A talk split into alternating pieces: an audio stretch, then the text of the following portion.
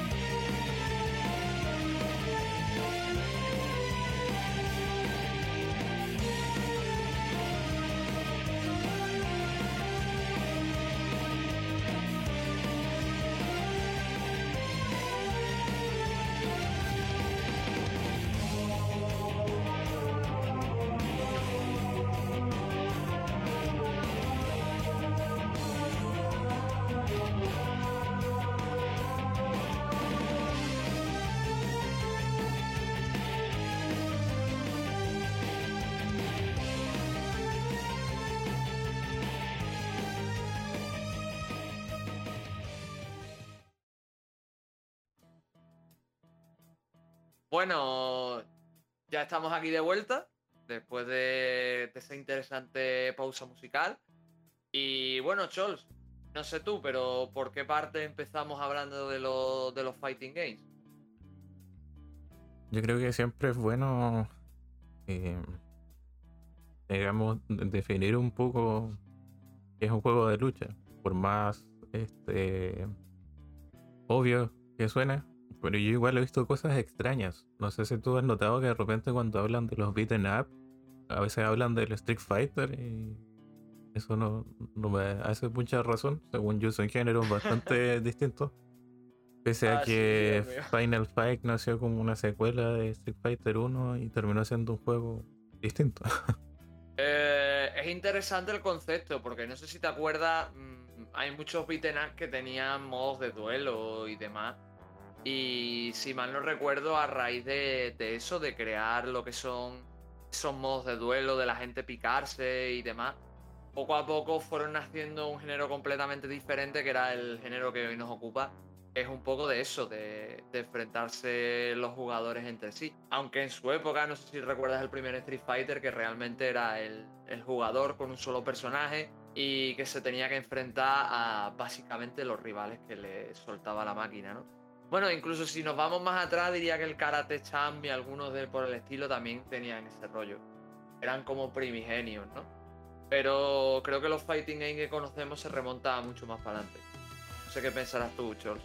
Sí, exactamente. Los primeros juegos no eran eh, demasiado complicados. De hecho, el otro día estaba viendo un top como de los jefes más difíciles en los juegos de lucha.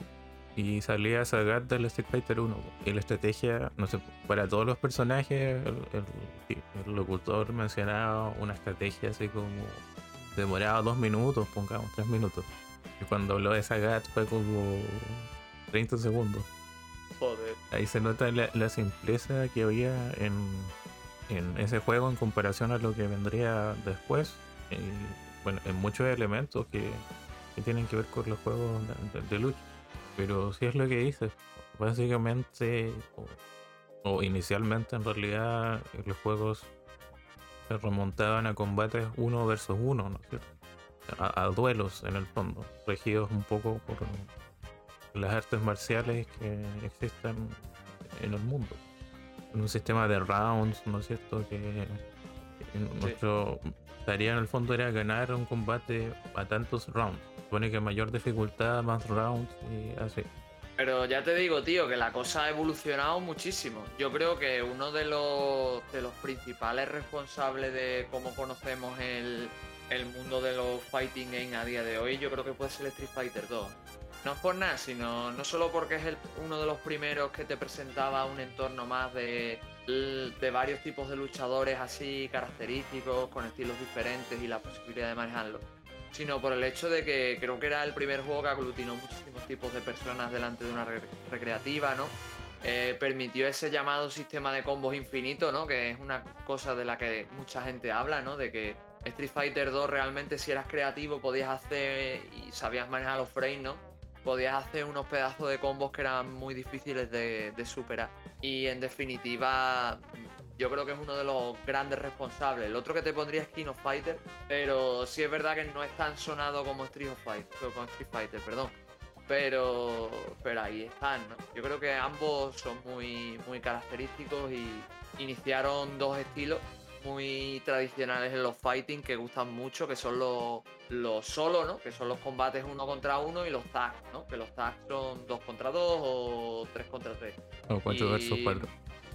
Bien. y no sé, tío, me, me parece que son ambos en su sentido muy importantes. Creo que King of Fighters no hizo tanto a nivel de, de boom, pero inició lo que es ese género y, en fin, a fin de cuentas, eh, pulió muchas de las cosas que ya venían de Fatal Fury. Y la verdad es que lo veo con mucho potencial para ser un precursor muy importante. Bueno, a día de hoy no, no es tan puntero como era antes, pero sigue estando en el, en el espectro, ¿no? Sí, o sea, claro, un tema con cualquier juego SNK es que llegado al 2000 eh, la compañía decayó tanto que muchas de sus sagas eh, perdieron toda la importancia que tenían en la industria. como Metal Slug, por ejemplo, que fue sacando. Después, obviamente, sacó entregas, pero muy espaciadas en el tiempo. Y lo mismo pasó con King of Fighter, que era. Igual es uno de los grandes de los juegos de, lucha, pero como tú dices, eh, no tanto como Street Fighter en el sentido de que igual The King of Fighter es como un juego que salió eh, tres o cuatro años después que Street Fighter 2 y funcionaba un poco como un Dream Match de los juegos de, SNK en el fondo y de sobre todo de sus sagas de combate. Que lo, interesante de Street Fighter 2 es que uno de los creadores de Street Fighter 2, o algunos, o sea, perdón, del 1, hicieron el Street Fighter 2 y otros se fueron a SNK y hicieron, si no me equivoco, es el Fatal Fury, ¿no es cierto? Porque después sacaron el Art of Fighting, que ese sí eh, incorporaba como cosas bastante distintas a, lo visto en Street Fighter 2. O sea, no, tampoco completamente distintas, pero sí que tenía una personalidad mucho más propia. Pero igual el estilo de ambas sagas eh, se parece. En, el, origen los creadores eh, se basaron en lo que hicieron en Street Fighter 1 y plantearon su idea, lo que era el juego. Pero lo que dice Street Fighter 2 al final es cierto que es como la gran influencia de, este tipo de juegos y, de cualquier juego posterior. De hecho, como tú hablaste de los estilos de personaje, el juego marca, digamos, un, tipo o rol para ciertos eh, peleadores que al final se replican todos los otros juegos. Por ejemplo, es el, el Ryu, se conoce como un Shotokan, y al final, después de eso, en todos los juegos hay alguien que funciona un poco como él, que es como que puede lanzar proyectiles, que tiene un antiaéreo, que, tiene un ataque para desplazarse. Y en el fondo puede jugar a los intercambios. Es que siempre lo he conocido como los, los personajes average o los intermedios, ¿no? Que son los típicos que los usas un poco para aprender y más o menos resuelven un poco todas las situaciones, ¿no? Por lo menos hasta que te haces con lo que es el control del juego, las zonas y demás, entonces ya te puedes ir pasando a otros tipos de personajes. Claro, es que mm, lo que pasa, eh, de hecho lo descubrí hace poco, es como que a veces un personaje tiene como habilidades de un tipo, pero al final para que rinda lo tienes que jugar de otra manera. Claro. Lo pasa con, por ejemplo, Gouki o Akuma de Street Fighter, que parece que es como un Ryu, pero al final eh, no se juega ese. Es un personaje con menos vida, entonces tienes que jugar siempre como a, meter presión. Eso se llama este rush down. Como que siempre tienes que estar atacando porque tú haces más daño, pero igual recibes más daño. Entonces no, puedes darte el lujo de hacer intercambios. Y si los intercambios pierdes, eh, pierdes más tú que tu, que tu rival. Gracias porque me he acordado que después te pones a pensar y no todos los juegos, o sea, hay juegos que le dan la vuelta de tuerca a eso, porque me estoy acordando de Ragnar. Si habéis visto un poco de Black Blue, pero a Ragnar le pasa algo parecido, que es un personaje que tiene, eh, es un personaje de estos average, de intermedios, pero es un personaje que está pensado un poco para aprender a jugarlo. Y una vez que lo aprendes, o, te, o lo dominas o te pasas a otro, porque Ragnar el problema que tiene es que le pasa como al que has mencionado tiene muy poca salud. Entonces, Rana lo que tiene que hacer es castigar mucho para ir recuperando, porque es un personaje que con los ataques físicos recupera salud. Entonces, al tener muy poca salud, tiene que, tienes que medir bien los tiempos y saber eh, cuándo defender, cuándo sufrir daño y cuándo eh, hacer presión para ir recuperando poco a poco vida, ¿no? Porque si no, se, te muere muy fácilmente el personaje. Y, lo peor es que solo me he acordado de eso con lo que acabamos de hablar, ¿eh? Sí, no sé, los juegos de, de lucha tienen tantas cosas que lamentablemente como que no. O sea, lo sé en lo teórico, pero en lo práctico no. Pero manejo. y igual, por ejemplo, eh, Gael de Street Fighter 2 es un personaje, digamos, como defensivo que juega al soneo. No sé si sabes qué es como al soneo.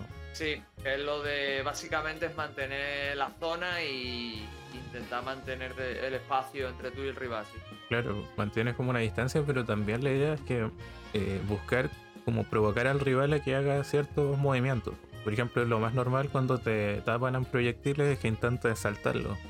Entonces ahí con Gail tienes que hacer esa patada hacia arriba para dejarlo a una distancia y en el fondo tú buscas más el error del, otro que, y hacerle daño así. Y con Al eso. final como. Sí, con eso me recuerdo a. O sea, yo creo que es una explicación muy buena, didáctica, digamos, a- salvo la, la comedia romántica entre medio, es High Score Girl, donde explican como varias cosas de, de los juegos de lucha, principalmente basados en Street Fighter. Bueno, también sale Samurai Showdown 3 y Night Stalker, que son como en los que más se, se enfocan. Porque a World Heroes lo ocupan como más para la- el chiste de llegar al General, que es como uno de esos jefes rotos de SNK. Un jefe con síndrome de SNK. Pues te iba a decir, tío, que, que ya te digo, que el, el- es que, por ejemplo, lo que te iba a decir, que volviendo al tema, que estaba pensando, Chol, que aparte de que me tengo que ver la serie que han mencionado, punto de que, sí, de que básicamente al final es como cada, to- como cada todo, porque es que depende también a lo que quieras enfocar el juego, ¿no? Por ejemplo, el Samurai Showdown, que bien comenta, es un juego muy defensivo, ¿eh? O sea, estamos hablando de. Aunque tiene su- sus personajes, sus variaciones y demás. eh, juego muy pensado para el, contra, el, aprovechar lo que es el, las debilidades del rival pa- para azotar. Mm, no sé si tú lo jugaste, yo he jugado un poco al, al 2. Y la verdad es que no hay color, porque en ese juego si, si haces mal algunos movimientos, si no eres capaz de prever al rival, probablemente en dos o tres golpes estés muerto, ¿sabes? Entonces, también es interesante ver cómo, cómo funciona ahí el, el sistema, ¿no? De lo que es el, los neutros, las zonas. Para quien no sepa lo que es un neutro, es simplemente golpear en el. golpear hacia adelante sin pulsar ningún tipo de dirección y botón. Y me hace gracia porque, por ejemplo, en ese juego, por lo menos en el, en el 2 que yo he jugado, incluso con los neutros hace bastante daño. Cuando son eh, normalmente golpes, ¿no? Que utilizas a lo mejor más para conectar o más para eh, aprovechar y, crear eh, situaciones, crear combos o intentar ni que sea pillar un poco desprevenido al rival. Pero como son los juegos que en uno te sirve muchísimo y en otros no son simplemente nada, ¿sabes? Tú me has venido por lo que acabas de decir también. Sí, no, o sea, de jugar he jugado un poco a más trasteado el juego, como de intentar, pero siempre cuando llegas como al round 4 eh, o 3 ya la, la computadora empieza a jugar de verdad, entonces ahí ya me frustro y paso a otra cosa. O sea, igual lo intento un par de veces extra, pero digamos que no nunca llego como hasta el último jefe. O... Además que igual los juegos de SNK en arcade tenían eso que, mm, por ejemplo, te permitían eh, ocupar mejoras cuando perdías. Como reducir la barra de vida del rival, empezar con más vida, o sea, no, empezar con una barra especial. Yo siempre intentaba eh, jugar como que continuaba normal, no un continuo. Pero ahí puedes ver que había accesibilidad. bueno, Sí. Algo, ¿no? no, pero lo que te iba a decir, tío, que al final es que el modo arcade es lo que es, ¿sabes? En su época eh, la gente está muy acostumbrada a que siga existiendo el modo arcade porque los modos, los juegos de lucha más antiguos, ¿no? Los que venían de recreativa y tal, era muy común eso de que existiera un modo de arcade que tú te pasabas con diversos personajes, eh, ibas aprendiendo un poco cómo se manejaban y veías un poco cómo era el juego, ¿no? Pero es que a día de hoy yo lo veo bastante inviable. O sea, porque realmente, mm, a menos que te pongas la máquina a muchísimo nivel, tú realmente no estás aprendiendo a jugar un juego de lucha, ¿sabes? Y si bien la, la accesibilidad estaba ahí, ¿no?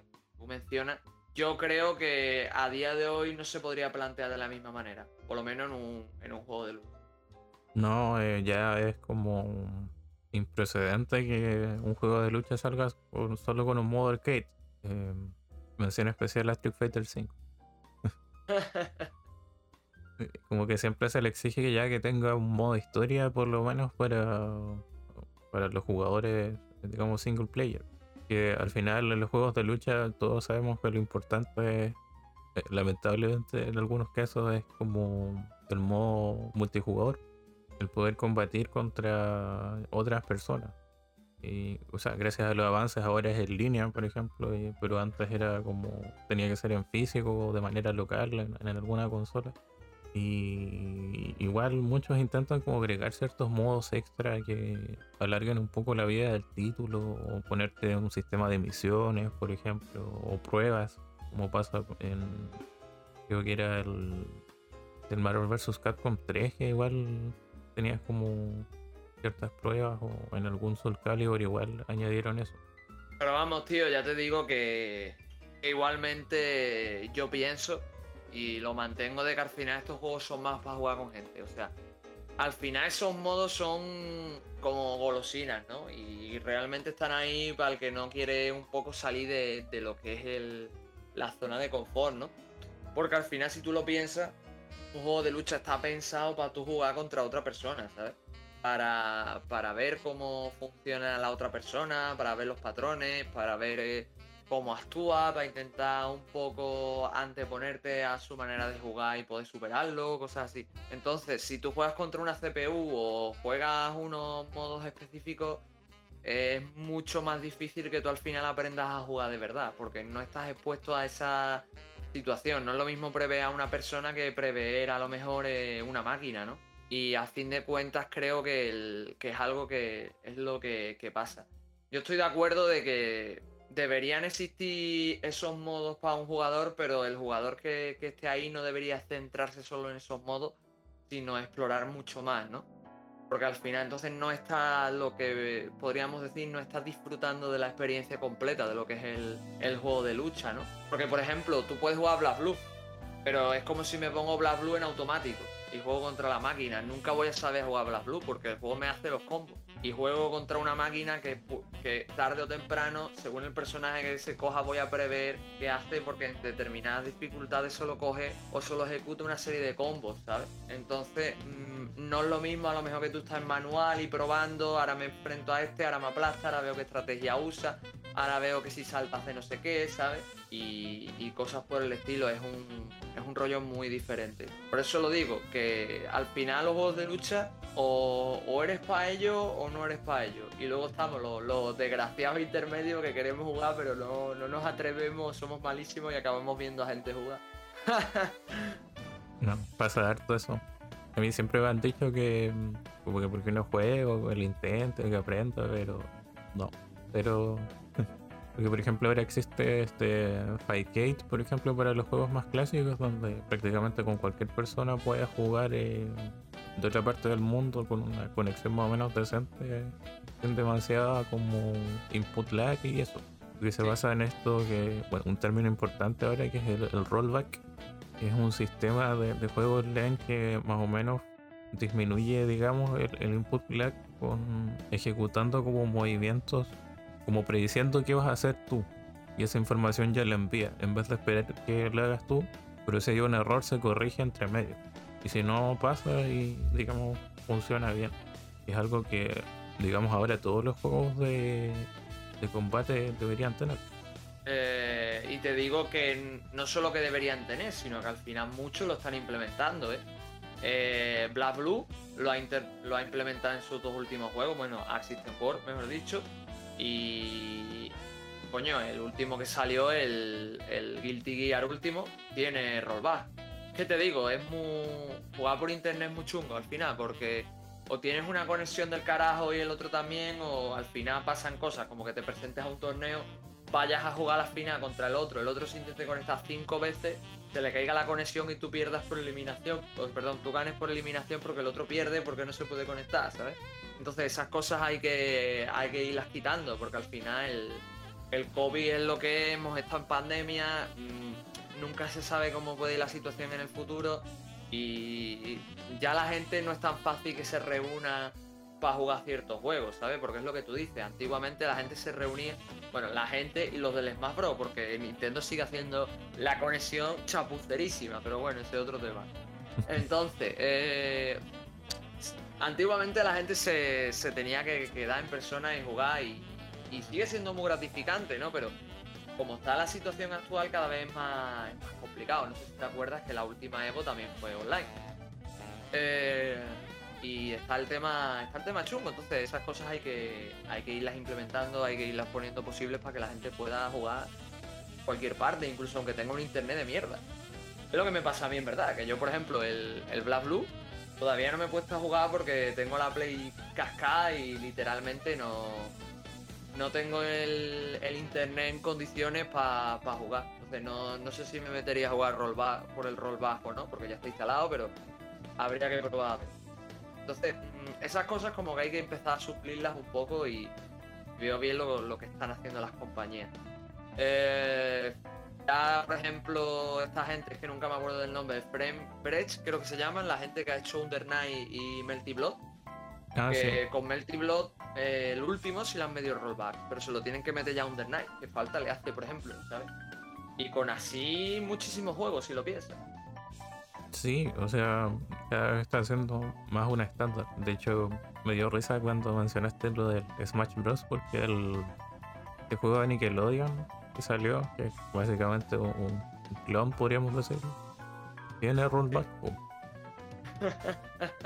o sea, se juega mejor que, que, el Smash a nivel de, de cómo funciona el online. Y de hecho era triste porque para jugar bien, bueno, el rollback funciona siempre bien si juegas por cable, generalmente. Cuando ocupas como wifi puede dar uno que otro problema ya según digamos la distancia entre un lugar y otro. De hecho, el... cuando mencionaste lo de los torneos online en la época, digamos, del COVID, eh, muchas veces eh, dejaban de lado, digamos, no sé, por acá Latinoamérica por lo mismo, por el tema de que no era injugable en muchos juegos no, no tenían un buen soporte. Hasta en juegos como un Street Fighter V que están muy orientados al mismo tema y igual es curioso porque muchos juegos viejos eh, también le han ido implementando, cambiando este sistema. Juegos que están en Steam como el de King of Fighters 2002 eh, Ultimate Match o, la versión igual completa del 98. Aunque te digo, esos juegos los veo más para tú jugarlos en el Fight Cade, como bien has mencionado, porque al final quien los quiera probar es la forma más económica y ya si le gusta, pues se lo pilla. Por lo menos así lo veo yo, ¿sabes? Y, sí, o sea, tampoco son muy caros, digamos, como 3 mm. dólares. Igual son versiones mejoradas porque incorporan a veces más personajes que no salieron en arcade. Vale, vale. Pero eh, si eres más purista, siempre está eh, como bien mm. mencionas. Igualmente te digo una cosa, que no lo hemos mencionado antes, pero lo quería decir, que es interesante el tema que sacaste antes y también mencionar yo un poco por encima, que es lo de la accesibilidad y la paciencia a la hora de jugar y es por el hecho de que no es baladí, o sea, hay mucha gente que no se mete porque la paciencia no da, tío. Es que no es cachondeo, pero lo que ha dicho Chol del Black Blue es totalmente cierto. O sea, tú a lo mejor para, para, manejar un personaje en condiciones tienes que estar un montón de horas entrenando. Pero entrenando de. Me meto en YouTube, veo combos, veo matches para ver cómo funciona el personaje. Ahora intento yo replicarlo en modo práctica, intento que me salga, luego voy al, al modo enfrentamiento y pruebo combates yo utilizando los combos, a ver si el otro los prevé bien o no. Eh, veo que fallo en esto, vuelvo y me pongo a seguir practicando. O sea, la gente hay mucha gente que tiene el concepto erróneo de que los juegos de lucha se, juegan aporreando botones o, simplemente, venga, pues me aprendo dos cosas y ya está. Cuando la gente que, juega, que es profesional, que le ha echado muchísimo tiempo, son, son, gente que, se pasa 3, 4, 5 horas jugando. Eso es algo que, que no cualquiera hace, ¿no?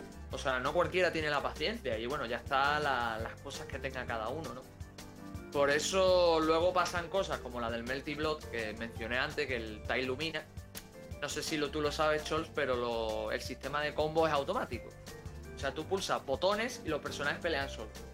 Entonces, es interesante para el que no tenga tanto tiempo para aprender, porque al final lo que tienes que aprender más que hacer combos es eh, poco cómo funcionan los juegos de lucha, ¿no? Cómo funciona el zoneo, cómo funcionan los neutros, cómo funciona el uso de proyectiles, de salto, eh, si uso este personaje cuando tengo que cancelar el combo, si uso este personaje qué, tipo de combos automáticos me va a hacer, ¿sabes?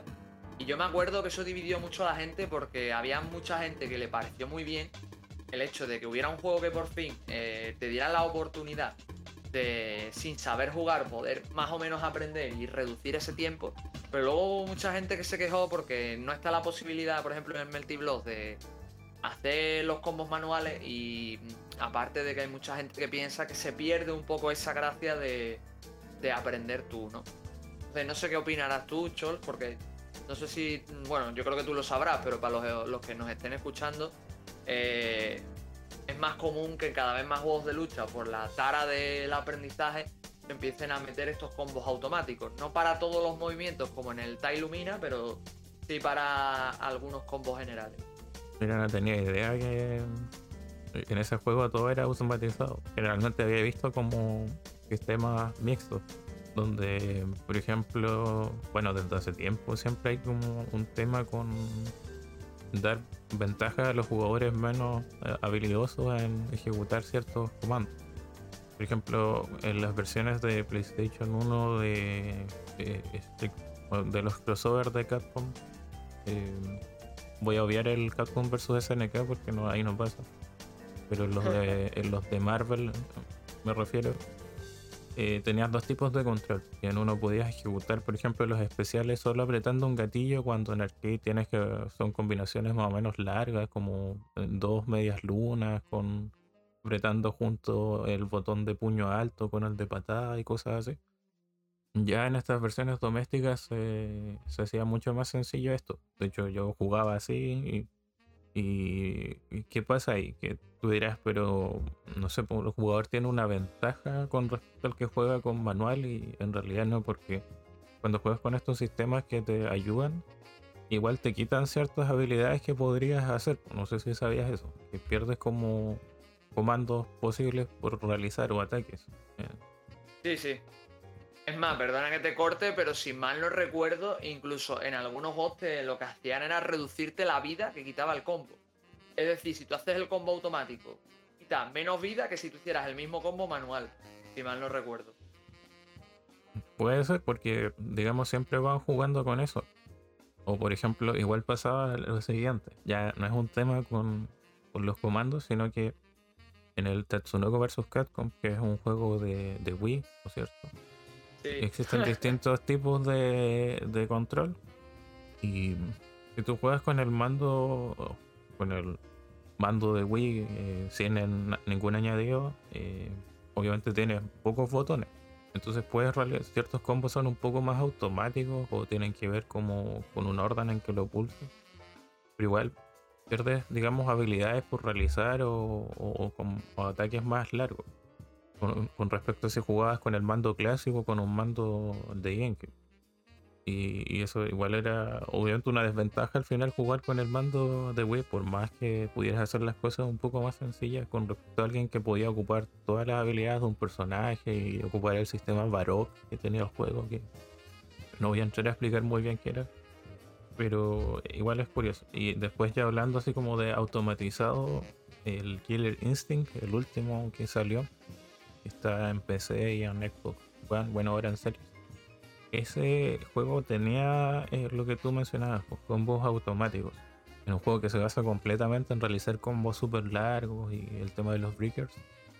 Que tú presionabas un botón, o sea, apurreabas un botón y hacías combos de 34, así, como juntabas todas las habilidades. Yo, un poco como el Type Lumina que mencionas, yo creo. Incluso con, con los especiales y todo. Y como que uno se sentía así poderoso y todo. Yo eso lo jugué online con un, con un amigo. Y de ahí se me ocurrió probar el otro modo y no, no me salía nada. Claro. Y ahí se nota esa diferencia. Pero bueno, al final e, es bueno cuando te dan las dos opciones. Obviamente no para, digamos, jugar competitivamente con otra persona, que uno juega con un control y otro con otro, sino que para ir tomándole, digamos, el gusto al juego, para no hacerlo tan pesado y después si la persona quiere dedicarse eh, o le llama la atención, va a aprender a hacer eso usual. Sí, estoy de acuerdo contigo. Lo que pasa es que ahí te voy a hacer una pregunta porque en el, en el Tile Lumina sí es verdad que los combos son automáticos, pero aparte de todo lo que he mencionado yo del sistema de aprenderte un poco el, lo que es el... Me lo que es el, el recurso, el, el entorno de lo que son los fighting games, también tenía el sistema este de que los personajes hacen muchas contras y, y rompen guardias y demás. Entonces es muy interesante aprovechar eso. No sé si en el Killer Instinct que menciona con el tema automático había algo parecido o, era otro, otro sistema. Sí, pues podías hacer, eh, digamos, ese tipo de cosas. De hecho, una de las frases típicas de Killer Instinct es el combo breaker, cuando gritan. Es que lo rompiste un combo al rival y ahí puedes contraatacar y, y, o sea, se mantiene eso. El tema es que los combos están automatizados, pero puedes ejecutar comandos más simples o, o esto más Mortal Kombat de hacer un enhancer de un ataque que es como que, haga más daño, ocupando una porción de una barra de, energía o, o, algo similar. Pero ya te digo, tío, que yo creo que los combos automáticos ya es algo estandarizado, porque la gente le ha cogido mucha tirria a los juegos de lucha. ¿eh? O sea, en el sentido de que hay dos espectros nada más. O la gente que juega de forma casual y lo que quiere es echar el rato y le da igual y por eso se aprende lo básico y para adelante. Y luego la gente que quiere jugar en plan bien y que sí tiene que aprenderse todo. Entonces como que no hay punto medio, porque si lo automatizas todo, alejas al más que al jugador como por así decirlo más quiero decir hardcore, pero sí digamos como que con más tiempo en el espectro, ¿no? que mm, básicamente si quiere aprender el sistema, si quiere ver cómo funciona, si viene de otros juegos, ¿no? Si le das más espacio a ese jugador, también le quitas al nuevo la posibilidad de entrar, porque mm, digamos que lo que hemos hablado, que los juegos de lucha tienen unas barreras de entrada muy altas, porque si tú quieres jugar bien, tienes que echar muchas horas, ¿sabes?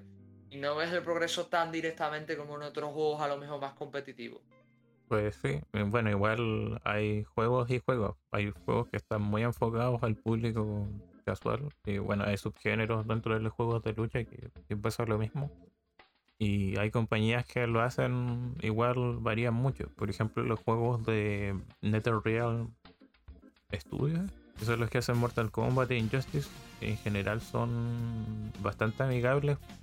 Bueno, desde su origen, digamos, en los 3D no sé qué tanto pero los primeros cuatro, aunque el 4 sea bastante vapuleado, y desde el 9 en adelante, digamos, son juegos muy eh, accesibles a cualquier persona porque mm, los comandos que se hacen son como bastante cortos, su sistema de combos eh, tiene un límite que son 5 ataques creo, o 7, nunca son muchos, digamos, y ahí solo el juego te corta el combo y en el fondo son juegos de de atacar y contraatacar muchas veces o, de buscar la falla del adversario. A pesar de que existan personajes con distintos eh, estilos de, digamos, de combate. O hacerlos especiales de por sí, ya es como apretar dos gatillos, ¿no es cierto? Y ese es el control del juego en sí, es un control eh, muy simple. Pero después está, por ejemplo, lo que mencionamos de Arc System, que son juegos muy, muy técnicos eh, intentan entrar un poco más fácil al jugador casual. Bueno, la última entrega creo que trabajó harto en eso, de que sea como eh, fácil para los, nuevos, digamos. Y, de, alguna parte. Ahora, te digo. digamos, a una parte no le gustó mucho eso tampoco. Obviamente, los fans más clásicos, al final, digamos que los juegos que tienen que vender también, así que obviamente tienen que interesar al público más allá de los fans, eh, digamos, eh, condicionales que ya tienen eh, a, esos juegos. Y Capcom igual siempre está como en un límite de que es como accesible, pero y, después si quieres dominarlo obviamente te va a tomar tu trabajo. Y los juegos de SNK son juegos súper este, técnicos también, sobre todo porque juegas mucho a cancelar ataques, ¿no es cierto? a cancelar especiales a, incluso se, tiene en algunos juegos sistemas donde si vas perdiendo puedes ejecutar un ataque de, desesperación. Creo que quita bastante y tienes que saber cómo ejecutarlo. Sí, estoy de acuerdo. Te digo que lo que estabas hablando de, de Black Blue, que sí, al final ha pasado lo que tú has dicho, que la comunidad se ha dividido en dos juegos. Son el, el Cross Tag y el Central Fiction. El Central Fiction ya no se juega mucho en consola Sony, pero sí se juega bastante en PC, que es donde está todo el tema del rollback Te recomiendo echarle un ojo porque últimamente están saliendo muchos combates y han hecho algunos torneillos así online y está interesante. La verdad es que os lo digo, los que os queráis meter para aprender, ver también, aprendéis un montón, ¿sabes? O sea, os lo recomiendo encarecidamente. Pero ¿qué pasa? Que el cross tag tiene un punto, tío, es que han simplificado el juego de loco. Eh, realmente es un juego que con dos botones haces combos y con uno tiras un especial y con el otro cambias de personaje. Entonces al final es un juego muy, muy, muy sencillo. ¿Sabes? El cross tag. Es, más, mucha gente lo está recomendando para aprender a jugar un poco a Black Blue y luego pasarse a Central Fiction porque literalmente, aunque tengas personajes de un montón de franquicias de lucha, están muy simplificados. Entonces con aporrear los dos botones que te he dicho, saberte un poco cómo funciona los juegos de lucha, eh, más o menos saber las sinergias un poco entre los personajes, porque literalmente en los juegos también hay sinergias entre los personajes. Tienes que saber qué personajes pegan más, qué personajes pegan menos, cuáles se complementan, cuáles no. Y un poco también eso, el saber cuándo lanzo el ataque support, cuándo no lo lanzo, cosas así. Digamos que tiene su parte técnica, pero está mucho más, más suavizado. No es como en el Tailumina que, que realmente yo creo que su dificultad tendrá también, pero no creo que ni siquiera llegue a la, de, a la del Cross Tag Battle, la verdad. Por lo menos desde, desde mi punto, porque en el, en el Cross Tag Battle mm, tú puedes jugar, por ejemplo, en manual y hay muchas cosas que no, que no, que no automatizas, vaya, y que tienes que ir tú aprendiendo a base de jugar y jugar y jugar, ¿sabes? Lo digo porque le he estado dando algo de caña, la que he podido, así que por eso. Y es que el Central Fiction es otro mundo, os lo digo ya. Yo me quería meter en Central Fiction y al final mira dónde ha acabado, aunque quién sabe. Sí, no. Eh, hay una acotación. Al último juego me refería al, por ejemplo, al Guilty Gear Stripe. Ah, vale, que, vale, se casualizó un poco más que los otros Guilty Gear, que en el fondo son como los Flash juegos muy, muy técnicos en combate y en, cómo se utilizan los personajes y en las diferencias que tienen entre ellos mismos. Igual del Cross Tag es un juego bastante como digamos odiado por los jugadores más veteranos por varias cosas.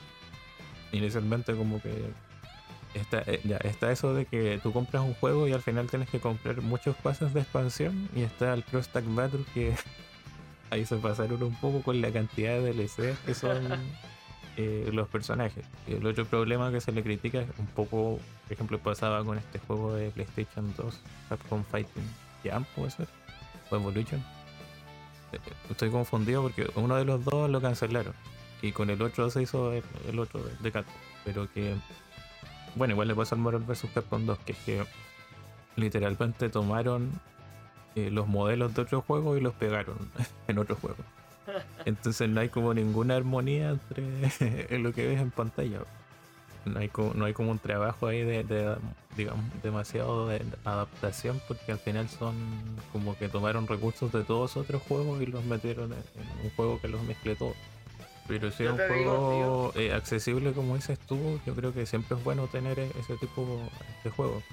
Sí, justo es lo que te iba a decir, tío, que yo creo que es un juego que a lo mejor si, si te asusta más meterte en Black Blue, en lo que es la saga principal o en alguno de los otros juegos creo que puede ser muy buena muy buena cancha para tú ir viendo cómo son los personajes y viendo cómo funciona un poco un fighting y cuando ya te sientes preparado es cuando dices mira pues me meto el salto y me voy directamente a a esto me voy directamente a a yo que sé a Under Night o me voy a Arcana Hearts o me voy a o me voy a Black Blue o, o me voy a Persona 4 Arena Última cosas así sabes entonces lo veo muy buen trampolín porque simplifica un poco todas las mecánicas que a la gente le suele echar para atrás. El tutorial que tiene es bastante, bastante aclaratorio. Tiene su modo práctica como Dios manda y sigue habiendo... No, es verdad que, como tú dices, al ser más vilipendiado, no hay tanto material para estudiar, por así decirlo. Pero puedes ir tirando y puedes hacer cositas y todavía la gente juega.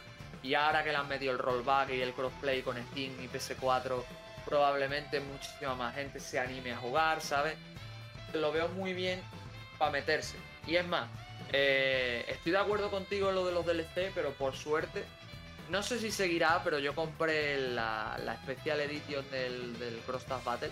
La edición esta que te trae el Arbus con todos los DLC, la compré por 15 euros ¿eh? En, Amazon. O sea, creo que si buscáis, la podéis pillar barata, ¿sabes? Y si no, aunque no tengáis todos los personajes, en Steam suele estar muchas veces tirado de precio, van y que sea darle un ciento funciona. Si no, lo dicho, Central Fiction tampoco es muy caro, pero el problema es que la barrera de entrada es muchísimo más alta, ¿sabes? Pero si la gente sigue jugando a ese, porque los que más se juegan son ese y el, el Guilty Gear nuevo, como ha dicho Chols, eh, por algo será. Bueno, y el cuento aparte que es el Fighter Z también. Mm, cierto, cierto, se me había pasado. Bueno, igual mencioné que un poco con el tema de que existen juegos más casuales que, que otros, ¿no es cierto? O más sencillos de entrar, más accesibles. Pero también había mencionado que existen géneros como subgéneros de, de juegos. En realidad por ejemplo, los juegos de anime están dominados casi por los eh, Arena Battle, son estos juegos donde te mueves en un espacio tridimensional y combates y hay obstáculos en el camino, como muchos juegos de Naruto, digamos. el G-Star Victory versus el infame Jump Ultimate, no, Jump Forces, ¿cómo era? Ni me acuerdo el nombre. Sí, Jump Force, Jump Force. No, el Ultimate era de ese, ese es un, ah, un brawler, que los brawlers son los juegos tipo Smash Bros igual al final son juegos de combate, sobre todo cuando le quitas los objetos y esas cosas. y donde también, eh, digamos, si los quieres dominar, tienes que aprender cosas como los frames de ventaja o los, o los frames en contra que tengas. Es una de las cosas que más me cuesta entender de... O sea, entiendo la mecánica. Es que cuando tú ejecutas un golpe la animación dura tantos cuadros de segundo. Entonces si tú ejecutas un ataque con, con frames de ventaja significa que no sé, si tienes 3 frames de ventaja, tienes 3 frames donde no te va a alcanzar un ataque y puedes alcanzar a, iniciar otro con respecto a un ataque en rival, digamos, que tiene que ver en el fondo con las colisiones. Es una de las cosas más importantes al final de dominar, más allá de las técnicas, eh, en un juego de combate. Saber cuándo conectar los golpes y qué golpes tienen prioridad y cuáles no. Porque hay golpes que se repelen entre ellos porque tienen, no tienen frames de ventaja ni frames en contra al final yo creo que es un poco lo que hablamos al principio de la anticipación, porque si tú sabes jugar bien, sabes jugar bien con tu personaje, pero no solo sabes eso, también sabes que cómo eh, moverte por la, lo que es la zona, eh, qué tipo de personaje está utilizando el rival, qué tipos de ataques va a utilizar, eh, qué tipo de estrategia sigue su, por así decirlo, su avatar, ¿no? Y cosas así. Entonces sí, y respecto a los anime fighting games, la verdad es que depende. Pocos se salvan porque realmente no son mal género. Yo me entretengo mucho para jugarlo, pero son juegos muy casuales, ¿sabes? O sea, yo estuve una temporada, no sé si lo dije por aquí, pero en el blog creo que sí lo dije. Pero una temporada que yo estuve muy viciado al juego de, de Boku no Hero. Estaba viciadísimo, pero lo que no os podéis imaginar, y jugaba muchísimo, hicimos torneos y todo, y me apunté a torneos y demás, y jugamos pero el juego era muy accesible, o sea, tenía su tenía su, su zoneo, tenía sus temas de frames y tal, pero era un juego muy, muy, muy simple. Y al final son lo que son la mayoría de anime fighting games, ¿sabes? Que tampoco es malo, porque al final lo que te están vendiendo, más que el sistema de combate en sí, es la licencia, ¿sabes? O sea, tú realmente si juegas al, al juego de Boku no Hero, juegas al juego de Naruto, juegas al juego de Dragon Ball, el, el Fighter Z lo excluyo pero si juegas a eso, normalmente juegas más por la licencia, ¿no? Por jugarlo por tus amigos, por probar los personajes, por ver cómo han adaptado la historia al videojuego. Esos juegos sí los veo más de pachangueo, para jugar con tus colegas, para ver, para explotar un poco más lo, lo que son los modos de un jugador y ya dejar los que son más dos de fighting y, y demás para el, a lo que es más el ámbito más profesional. Porque sinceramente no he visto a día de hoy ningún juego eh, en 3D, anime fighting 3D, que esté básicamente en una Evo o en cosas así. La mayoría son 2D, ¿sabes? Incluso los que se consideran anime fighting 2D, como son el Under Night y demás, ¿sabes? Incluso el Melty Blood, no el Tailumina, que creo que solo debutó en una Evo, sino el anterior, el A3 Again, ha estado en varias Evo. Entonces, mm, por eso os digo ya para finalizar, sí te tengo que hacer un apunte, Chols, que aunque Smash Bros. sea un brawler, yo creo que se diferencia hasta de su propio género. Es que ese juego es un mundo aparte. ¿eh? Sí, o sea, porque por ejemplo los otros brawlers igual son más apuestan, por ejemplo, por un sistema de vida como tal. Porque al final los porcentajes en el. Bueno, en el Smash igual hay ahora. Puedes jugar con vida ahora que me acuerdo. Pero antes era un tema del porcentaje que, digamos, la facilidad para ser arrojado fuera de un. fuera del escenario. Pero en el fondo. El. Bueno, no el Smash Bros. sino el de, Outboxes, que es un juego de Namco Arcade. Creo que igual podría haber estado en Sega. Inició un poco eso si no lo conoces, te invito a, revisarlo porque es prácticamente ver el Smash Bros. Tiene hasta eso zoom out de cuando combates y todo el tema. pues entonces le, daré un tiento. De todas maneras, luego en el programa le diré a Chos que nos lo deje en, los comentarios de, bueno, en la descripción para que para quien lo quiera buscar y le eche un tiento. Yo te digo, yo he jugado algunos. Es que Brawler no he jugado tanto He jugado más como los que tú comentas, el Young Ultimate, Ultimate Star, por ejemplo, que ese me harté de jugar en su época. Pero sí es verdad que ese juego a día de hoy es infugable en el online porque está muerto, porque intento la matar online. ¿Sabes? Pero era, era un juego estupendo. Y así varios más. El Brawlhalla también lo he jugado y cositas así. Pero lo dicho, los veo más herederos del, Smash y el Smash es una tónica muy, muy diferente, que no tiene nada que ver con, ningún otro juego, porque aunque utiliza elementos de zoneo, hay proyectiles, hay historias, no, no funciona igual. O sea, tienes la, por ejemplo, tienes la zona, pero también la tienes dividida en los bordillos. Eh, también tienes todo el tema del espacio aéreo, que ahora mismo no me acuerdo cómo se llama, pero se cuenta dentro de lo que es el, a la hora de golpear y demás. Los personajes también tienen roles que depende de cómo se jueguen son más técnicos o no. En fin, es otro, es otro rollo. Aparte el, Smash, por lo menos el Melee, que es uno que me gusta mucho, eh, invitaba mucho al juego creativo y a la a lo que llamamos combos abiertos que mencioné en Street Fighter 2, pues en el Melee también se daban. Entonces son juegos muy abiertos con muchas posibilidades y que Sí, es verdad que siempre han sido accesibles porque son juegos muy accesibles para el público general, pero a la hora de dominarlos son auténticos monstruos, ¿eh? Claro, no sé, igual, como dije, tiene el tema de los frames, tiene personajes con antiaéreos, tiene, por ejemplo, Fox, eh, en el video que donde explicaban esto de los personajes Rushdown, Fox es un personaje Rushdown, como Akuma, por ejemplo, que mencioné anteriormente, y bueno, yo he jugado igual varios Brawlers en general son super eh, party games. Por ejemplo, he jugado el Battle Stadium Dome, el de Nickelodeon que mencioné, el Brawl Out, el Brawl Hala. Y por ahí no lo he jugado, pero está este el Rivals of Aether. Y ese sí es muy competitivo por lo que sé. Bueno, hace poco anunciaron secuela también. No sé si lo conoces. No, la verdad es que no. Mira, es un juego que nació de unas personas que hicieron como el Smash, como hubiera sido el Smash Bros. en Game Boy. Mm. Es como una demo. Y después hicieron con personajes originales su propio juego que está en Steam. Como un juego, un brawler en, en 2D, pixel art. La secuela ahora va a ser en 3D.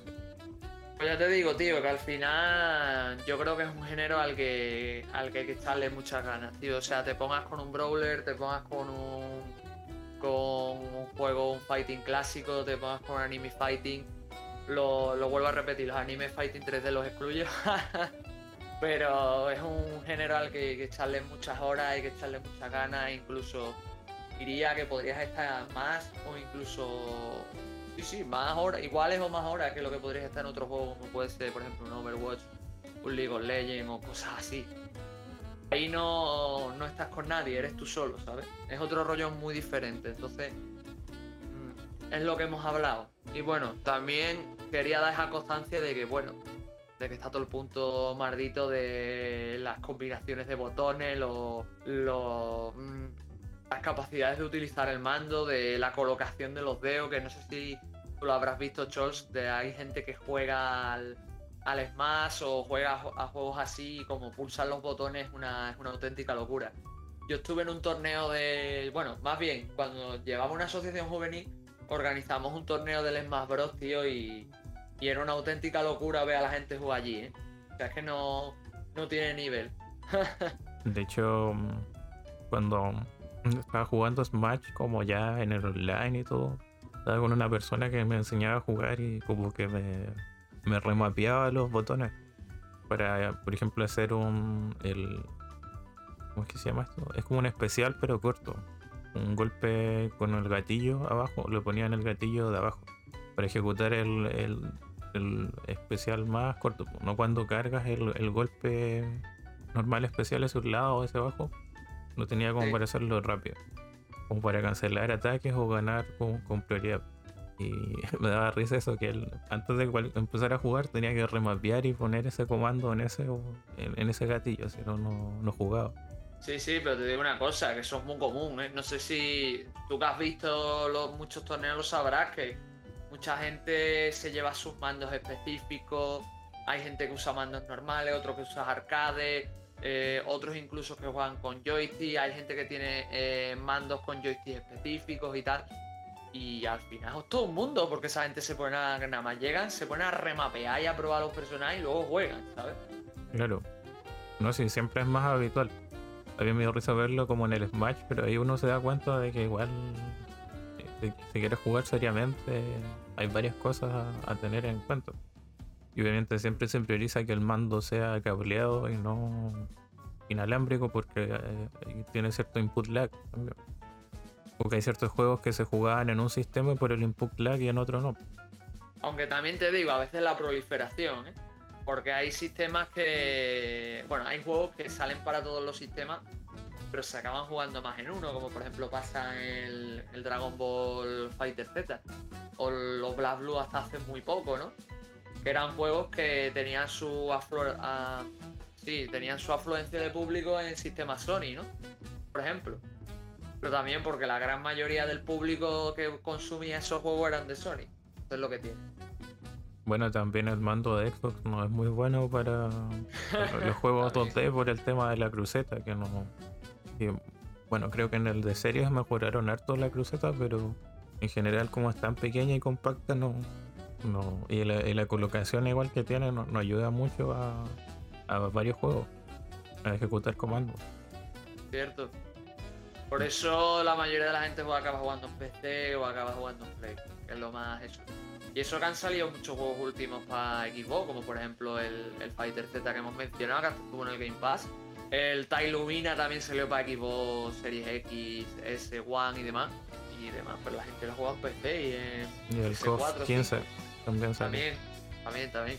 Y así seguro que varios más que ahora mismo no nos acordaremos, pero es lo que tiene, tío, porque al final la, la gente juega donde está más cómoda y el tema kinestético, que es la sensación de juego, al final es muy importante, porque en los juegos de lucha el, el tener un mando adecuado es crucial, porque si no, no puedes ejecutar las cosas como tú quieres. Y si no ejecutas las cosas como tú quieres y a la velocidad que tú quieres, estás perdido, ¿sabes? Sí, no sé, así es. Eh, en el fondo tú tienes que, que, eh, digamos, imponer qué es lo que quieres del juego, qué es lo que quieres hacer en el juego. O no tienes ninguna oportunidad y de hecho puedes llegar a perder por eso. Eh, Solo por porque la otra persona tenga más ventaja con el control o con el nivel de input lag que pueda haber. Entonces, Y yo último consejo que doy, aunque soy un banco de mierda, es que siempre que, o sea, buscaros yo sien- siendo yo, que es lo que me gustaría hacer cuando de verdad me vea con la paciencia para ello, es dos cosas. La primera es buscaros dos juegos, uno en el que sea un poco más suave para que os cueste menos, para iros desfogando y luego iros y luego otro con el que iros metiendo poco a poco. Por ejemplo, el conjunto que hemos hablado de Black Blue es muy buena idea. O en el peor de los casos, si no tenéis dinero, podéis meter el Faikade y probar algunos juegos así que vosotros veáis que sean un poco más accesibles. Y luego os metéis en otro que digáis que está así top, ¿no? Y luego el segundo consejo que doy es jugar con todo tipo de gente, pero especialmente con dos perfiles. Gente que sea de un nivel igual a vosotros y gente de un nivel superior. Porque con ambas aprendéis mucho. Con los de nivel superior aprendéis muchísimas cosas porque jugáis eh, siempre al máximo y si prestáis atención aprendéis muchísimo de la otra persona con la que jugáis. Y con la persona que sea igual a vosotros vais poco a poco aprendiendo juntos, comentáis, eh, veis estrategias a seguir e incluso eh, pues lleva un pique sano, ¿no? Y lo veo una, una idea excelente. Lo busqué por ahí, lo vi en, varios, en varias recomendaciones y me parecen unos excelentes consejos. Ya lo demás que se os pueda decir a nivel técnico o a nivel mecánico es cosas que vosotros tenéis que empapar o buscar tutoriales y buscando información si de verdad os interesa el juego o los juegos a los que vais a jugar, ¿no? No sé, Chol, no sé si tú quieres añadir algo más.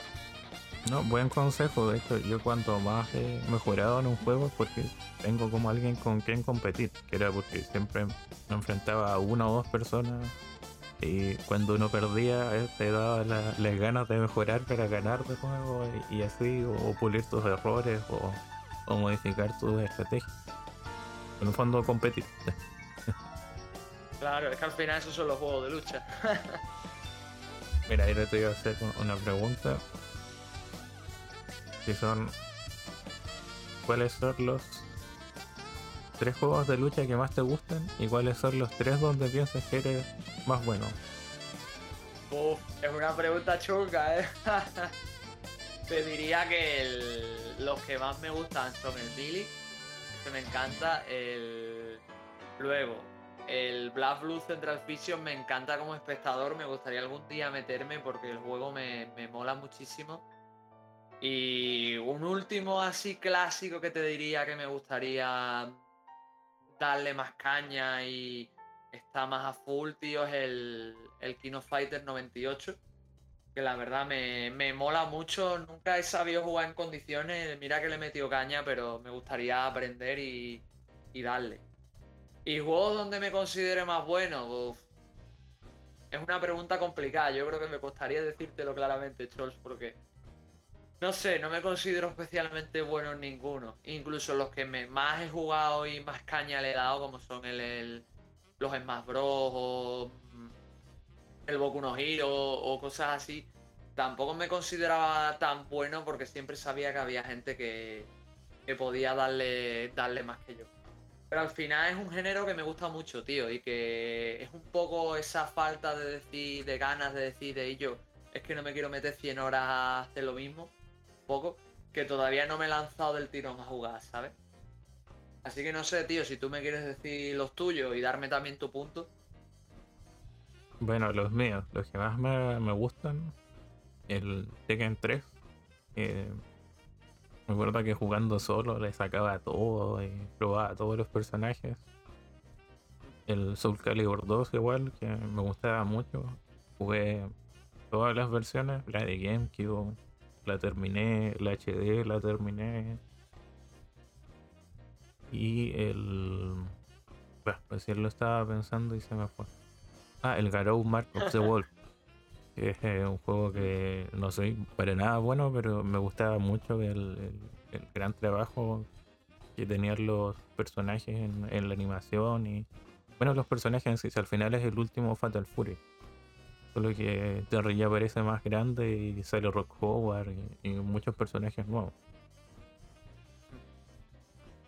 Y después, bueno, los tres donde siento que soy más bueno, digamos, donde más practiqué probablemente, donde más competido, donde más sentí que mejoré, son uno el Mortal Kombat 9. Eh, jugado utilizando a, bueno, uno siempre juega con Scorpion, pero mi personaje era igual este Sector y Baraka y Noob Escúchame, Chors, una pregunta que te corte. ¿Cómo se llama el pibe este que tiene un arco, tío? Ese es el que me cogía yo en el 10. Em, ¿El que es un indio? ¿O no? Sí. Nightwolf. Creo que sí. Nightwolf. Sí. Ese era, ese me gustaba a mí tela, tío. no, yo con Sector hacía combos largos. Siento que no es un juego de combos, pero encajaba como un ataque que puedes hacer doble, triple con varias cosas. Bueno, con Cyrax igual. En general con los robots jugaba art. Y después, bueno, está el Tatsunoko vs Capcom eh, Ultimate Clash de Wii. Donde igual como que había perfeccionado harto mi equipo de personajes y, lo que utilizaba. Jugaba con harto con cero de Mega Man X. Y hacía combos largos eh, ocupaba Date Masamune igual de Samurai Heroes. Samurai Heroes creo que se llama el de gato, no me acuerdo bien. Lo confundo con el otro muso de, de Pero ah, ya más o menos van a saber cuál juego es. Igual ocupaba. mm, Creo que a Man Blade también de, de Tatsunoko. Y y a Batsu de Rival Schools también. Y ese juego jugué mucho con, con un amigo. eh, y donde íbamos bien empatados siempre. pues, Entonces. eh, eran combates bien reñidos. Y ahí fue aprendiendo a combiar más largo y todo. Es una de las cosas más satisfactorias que hay en un juego cuando empiezas a notar qué ataques funcionan mejor con en cadena y, cuáles no. O cuáles te sirven para ciertas eh, situaciones y qué otros no. Y el último sería, bueno, me pasó con el, el Brawl de Wii, pero diría que con el Smash Bros. Ultimate también. Que practiqué harto y, y yo tenía como mis personajes bien definidos que era Incineroar de Pokémon, a Greninja igual, y también a um, el Mi Brawler, que lo ocupaba harto. Ay, Ah, bueno, y, y mi clásico desde, desde que apareció en los juegos que es Ike de Fire Emblem. Lentísimo. Pero pega. Pega, pero pega bien, pega bien. No, yo te digo una cosa, yo el, el Brawl también tuve una época que jugué muchísimo, más gané torneos y todo, lo que pasa es que ya llega un punto que lo, lo dejé y me oxidé, tío. Y ya no. Ya lo que me pasó, porque ya desde el Brawl ya metí un bajón y ya el, cuando me compré el Ultimate y tal, ya jugaba de pachangueo, no jugaba en plan serio ni. ¿Sabes? Porque yo al Brawl le metí una ingente cantidad de horas y, llegué a ser medianamente bueno, pero yo, es que eso es lo que ya hablamos. O estás actualizado o te comes dos vainas, dos vergas, ¿sabes? Ese es el punto. Y te digo, es una lástima, porque yo gané varios torneos y todo. Lo que pasa es que yo me cogí a Olimar. Me cogí a Olimar y. ¿Quién más me cogía yo? Espérate. A Wolf también me lo cogía, que me gustaba mucho. Y luego en el Ultimate me cogió mucho a Roy, porque Roy es uno de mis favoritos del Mili. Me, me flipa ese puto personaje, ¿sabes? Yo curiosamente a Roy le entro muy mal cuando lo ocupo. A Mark lo puedo ocupar, pero a Roy no sé por qué no. Pues me gusta mucho, tío. La verdad. Y es que yo qué sé, en verdad también me cogí a Samu, me cogí, me cogí un montón de personajes, tío, en el, en el Smash. Yo el Smash se juega bien, lo que pasa es que ya no. Ya tú me pones con un pro y me fundes, ¿sabes? Es tendrías que. Es lo que hemos hablado, que tienes que echarle muchas horas, ¿sabes?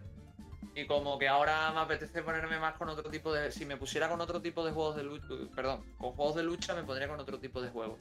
Más que con el Smash, ¿sabes? Pero bueno, me, yo he organizado torneos aquí en mi ciudad del Smash y, y la verdad un ambiente muy bueno. La gente del Smash son todos muy, muy simpáticos, son todos muy buena gente. Siguen jugando a los cabrones como si estuvieran en el World 2005, pero oye, ahí, ahí que están. No, sí, sí pasa. Pero bueno, no sé si quieres agregar eh, algo más. No mucho más, la verdad, que después de lo que has mencionado sí recuerdo que le di mucha caña al Soul Calibur 3 y 4, ahora que lo pienso, pero tampoco es que me considere tan fuerte. Sí me cogía mucho a Nightmare, que es uno de mis personajes favoritos de Soul Calibur de siempre. Pero no sé.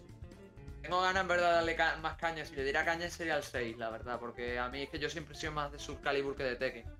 Aunque me he hartado más de ver torneos de Tekken que de Soul Calibur, así que no sé si eso es bueno o malo. Aunque también me he hartado de ver torneos de Melty Blood, de Guilty Gear, así que si queréis recomendaciones de gente para me hacéis un llama a huelga y os mando una lista. y por lo demás no tengo mucho más nada que decir, así que si quieres que pasemos ya a la, a la pausa musical, a menos que tú tengas algo que añadir de última hora. Mi último comentario es que me gusta mucho el Tekken 3, pero después no voy a entrarle a ningún otro Tekken. Así que eh, vamos con esa eh, merecida pausa musical que selecciona el señor Espi.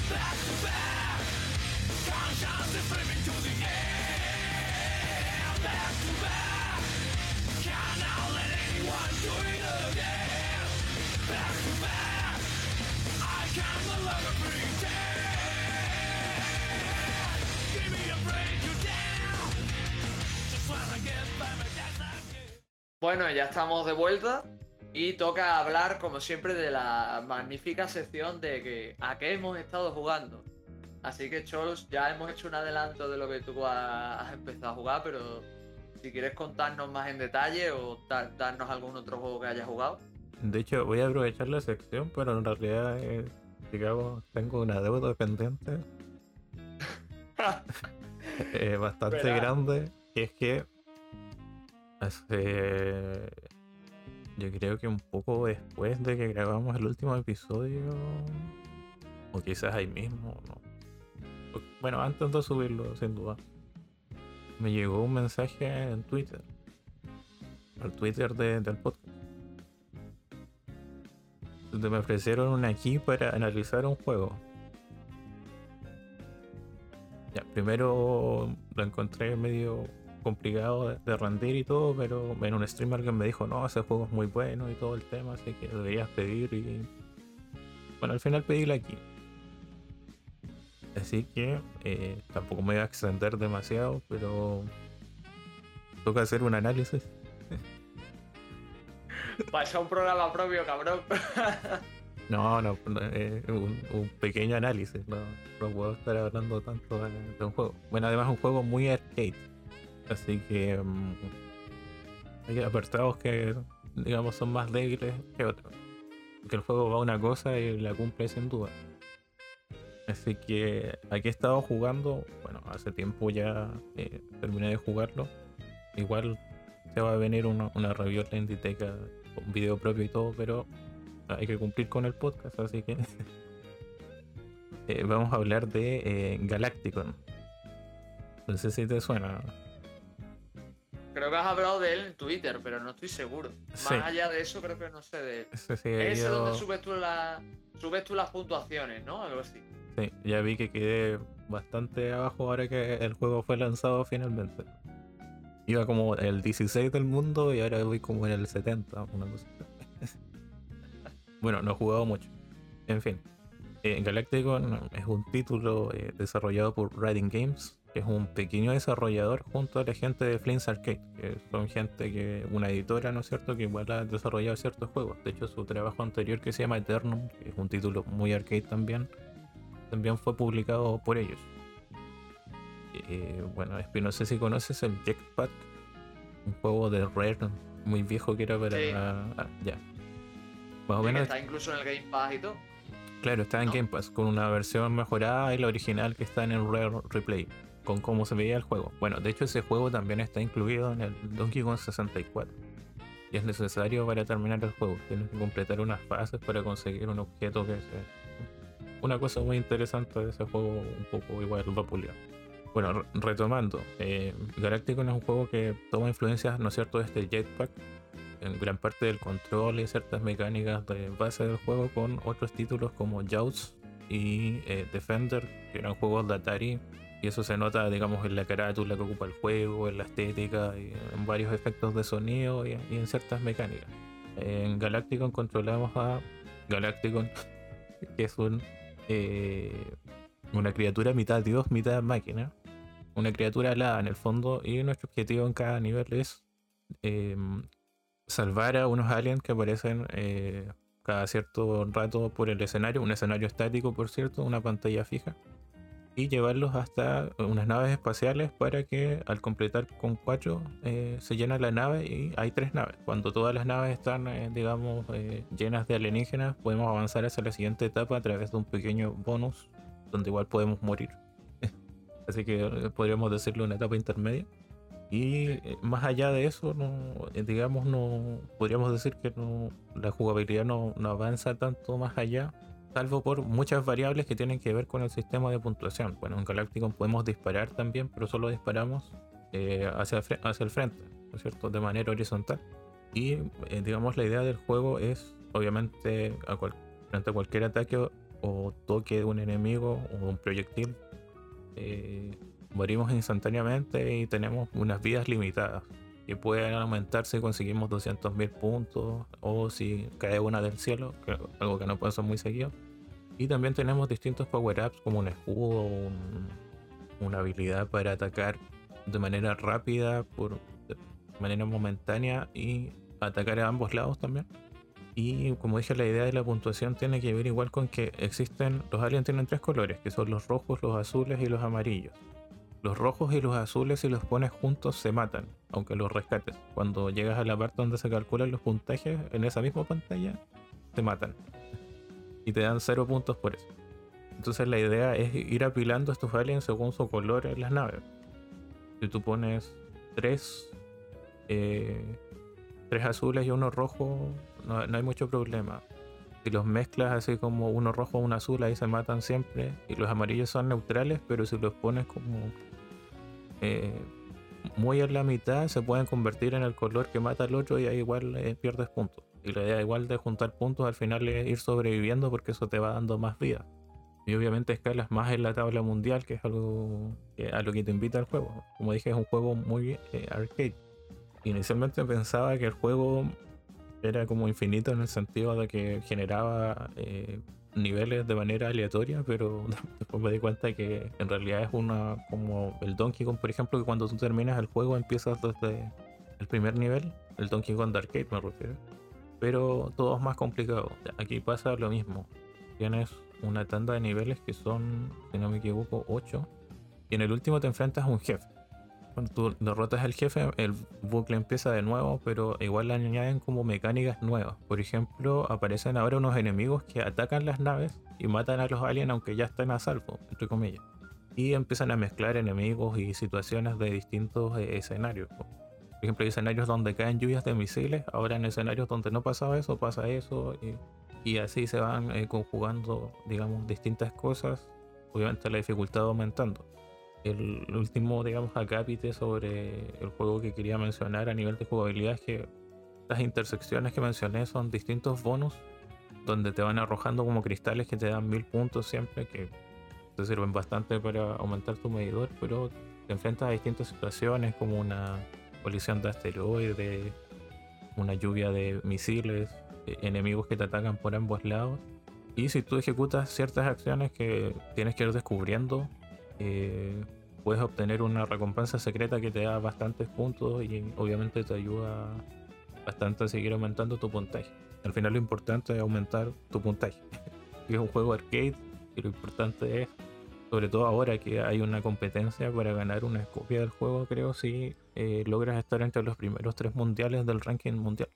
Perdón, entre los primeros tres rankings del ranking mundial. A nivel de gráficos es bastante simple, digamos, funciona muy como juegos de arcade del año 82-83. Es una estética muy palpable, pero lo que me gusta del juego es que el control es muy bueno. De hecho, tú sabes que generalmente te toca manejar un personaje al lado y tienes que mantenerlo en el aire.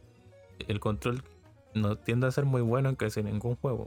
De hecho, me pasó ahora con el Case on the Will Mask, que es un plataformero muy inspirado en Donkey Kong Country en este juego tú manejas un personaje al lado y tienes que moverte por distintas partes. Idealmente sin caer, puedes tocar el solo, pero eh, no lo recomiendo tanto.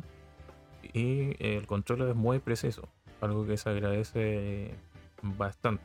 La música no tiene tantos temas, pero ya el tema principal y ciertas fanfarrias por ciertas situaciones funcionan bien. Así que, digamos, no es un juego muy extenso, tiene su nivel de aprendizaje, tiene su técnica para ir consiguiendo cosas, pero les gustan los juegos arcade, de verdad lo recomiendo bastante. Está disponible en Nintendo Switch y PC, en Steam. O me lo apunto para echarle un ojo en cuanto pueda, aunque no es mi género especialmente para por ahora, porque con los shooters me paso por que como los juegos de lucha, hay que tener mucha paciencia y darle mucha caña. Suena interesante lo que has ido mencionando, así que me lo, me lo apunto ni que sea para darle un vistazo, ¿sabes? Y nada, Chols, ¿algo más que comentar y otra review pagada que te han hecho y que tengas que hacer o, o qué? otra, otro comercial. O sea, puedo hablar del 13 Sentinel, pero tampoco me extendería demasiado porque va a haber un programa de eso, así que Solo. Esperarlo con ganas. claro, solo decir que. mm, Bueno, ayer vi que alguien que tenía en Twitter terminó el juego y decía: Por fin me terminé el 3 Sentinels, pero no es mi tipo de juego. Tampoco entré a ver cuáles eran sus argumentos, pero Ah, creo que era Juanlu, ¿no? Quien lo dijo. sí, muy bien. Sí, pero yo creo que lo leí un poco por encima y creo que no le gustó mucho, pero por el hecho de que era una novela visual. Y a él las novelas visuales no le gustan tanto. Eh, claro, eso, eso era lo que pensé igual. O sea, con, con el puro. Con puro estar jugando y darme cuenta. Bueno, a mí me gustan ahora las novelas visuales. Estos dos años he jugado bastante. De hecho, me gusta tanto el. Me gustaría ver más novelas visuales como con esa perspectiva. Porque siento que son mucho más agradables de leer. De que, me digo, de manejar un personaje en 2D y que los diálogos fluyan así un poco. Porque igual gran parte de lo que te cuentan es más visual, está en movimiento, entonces no, no son, digamos, muros de texto que, que tienes que leer para entenderlo. Lo, encuentro más accesible, digamos, para quienes no están habituados al género. Sí, encima la tienes en español, cosa que está bastante bien, ¿eh? O sea, la... Yo lo digo, yo ya lo dije en su momento y lo digo ahora. Yo creo que todo el mundo debería jugar Sentinel, debería darle una oportunidad, porque es un juegardo, la verdad. Es para todos los públicos, es muy accesible, la trama toca temas muy interesantes, eh, es muy fácil de consumir. Yo qué sé, tío, yo es que lo he dicho, yo ya lo que dije en 2020 lo mantengo, que es un juego que, que sí o sí todo el mundo tiene que jugar. Quizá no para algunos no sea la gran poronga ni sea la gran venida de Jesucristo, pero para mí sí lo fue en su momento y me, me pareció la hostia. Y a día de hoy me lo sigue pareciendo y lo mantengo, o sea que jugar Sentinel, cojones. O sea, creo que es lo, dentro de los nichos lo más de lo mejor que podéis jugar en vuestra puta vida. Así que no sé qué coño estáis esperando. Yo, hacéis como Chols ya. Ya mucho ha tardado Chols, ¿eh? Así que no lo, no lo imitéis y irlo a comprar ya, hombre. Que ahora está hasta en Switch, así que y un precio un poco más reducido que los otros estrenos. Te digo una cosa, que yo lo compré por 40 pavos, ¿eh? El juego, y no me arrepiento. Es más, ahora en físico en PS4 lo tenéis a precio de derribo también. Así que yo aprovecharía. No, eh, muy recomendado. Bueno, la versión de Switch igual funciona muy bien. De hecho, me, me impresiona que todo sea tan fluido. Creo que sí va a 60 FPS y todo. No he notado ralentizaciones ni nada extraño. Y, y las cargas son muy cortas también. Así que un excelente port en ese sentido. Valió la pena esperar, digamos, eh, tanto en que fuera lanzada después en otra consola pero en el sistema que lo puedan obtener, de verdad que es un juego que, digamos, bastante encantador. Sobre todo si te gustan ciertas temáticas como de los kaiju, esa cosa media colegial eh, japonesa y, y la ciencia ficción. Porque el argumento está muy bien trabajado. Y muy bien hilado. Mm, no sé. O sea, tú tienes que hacer ese trabajo, pero al final puedes juntar todas las piezas. Así que nada, En aquí, fin. aquí está, aquí ha- has estado jugando tú. Me ha acabado Chol después del comercial, pensaba que me ibas a contar más. Bueno, te, te cuento yo entonces. Pues nada, he estado. En verdad, este mes he jugado un montón de cosas, tío. Pero un montón de cosas he jugado, así que os voy a hacer un resumen largo porque paso estas 10 horas hablando. Eh, por fin probé el Suicoden, que creo que es una de las cosas más remarcables a las que puedo mencionar. Sé que tú lo jugaste, Chols, y algún día me gustaría hablar del Suicoden en condiciones, o por lo menos de la saga, y os tengo que decir que lo juguéis. No me pareció la gran poronga, seamos sinceros, porque me lo vendieron como, oh, es increíble, juégalo, lo mejor que vas a jugar en tu vida. No me pareció eso, pero me parece un juego bastante notable. Creo que tiene muy buenas ideas, creo que la eje- la- lo que es el diseño y del mundo, el tema político y tal, me parece muy acertado, pero tengo un problema muy serio con el juego. Y es que pienso que la ejecución es deficiente, me explico. O sea, tú, por ejemplo, hay una escena, no quiero dar detalles mucho, de que, por ejemplo, se. Y yo, es que ese juego es puto juego de trono. Esa es otra cosa que tengo que decir. Que ese puto juego es juego de trono. Porque avanzas y te dices, no, no, este personaje que es muy importante para mí, no sé qué, no sé cuánto, va y se muere. ¿Sabes? O sea, así pasa cada dos por tres. O sea, cuando menos te lo espera, ¡pum! y se muere. Pero bueno, volviendo a la historia. Que. Entonces hay una escena donde se muere un personaje, uno de tantos que se muere, y, tío, está muy mal ejecutada. Es que tú ves la escena y los personajes no se expresan apenas, no, el spray no se mueve, solo lees texto. eh, no sé, no a lo mejor no notas eh, algo que se apague o se acerque la escena o cambie la música, ¿sabes? Entonces tengo esa sensación de que es un juego con mucho potencial, pero que por las limitaciones que tiene está como que le, falta ejecución, tío. Es que hay momentos muy épicos que el juego te presenta y no se sienten tan épicos porque no está tan bien ejecutado. ¿Sabes? Porque diría, hostia, pues métele una cancioncilla guapa, eh, métele unas frases interesantes, harás que este momento mm, sea tenso porque ahora pasa no sé qué, no sé, no he sentido eso, ¿sabes? Entonces he sentido que es un juego, que es un juego bueno, pero que le falta ejecución, le falta eso, le falta la chispa esa de decir, mira, pues, o tal, ¿sabes? Pero por lo demás os lo recomiendo. A los que queráis jugar la saga y empezad por el 1 porque la verdad está, está bien.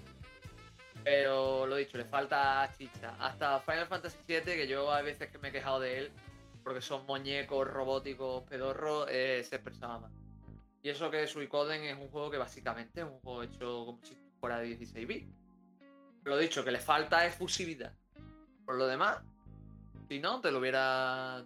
Te diría que, que 10. No sé qué opinas tú, Chol.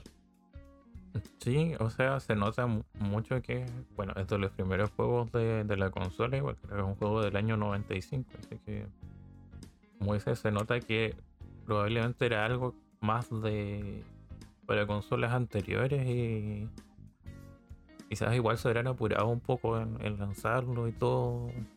No sé bien ahí qué pasó, pero se nota que hay cosas por faltaron por mejorar, hay ciertos scripts como que funcionan medio raro, como que faltara algo en medio, pero siempre me dicen que el 2 es muy bueno, mucho mejor. Y eso lo tengo, pendiente. Por lo menos ya importé mi, mi save del 1 al 2, así que... A mí lo pasa tarde 100% porque yo no. el 1 sí, al 100. No, yo no. Eh, la cagué en un... Es que no quiero hacer spoiler, pero si haces ciertas cosas mal, se te muere un personaje y después no puedes conseguir todos los personajes. Es una vaina, pero a mí me pasó. Así que creo que Chol sabe qué momento es. No, no voy a decir nada dentro de micro por si alguien lo, quiere jugar. Pero eso, que, el, que rejugarlo. Ni que sea, aunque no lo paséis al 100%. Jugarlo porque es la hostia.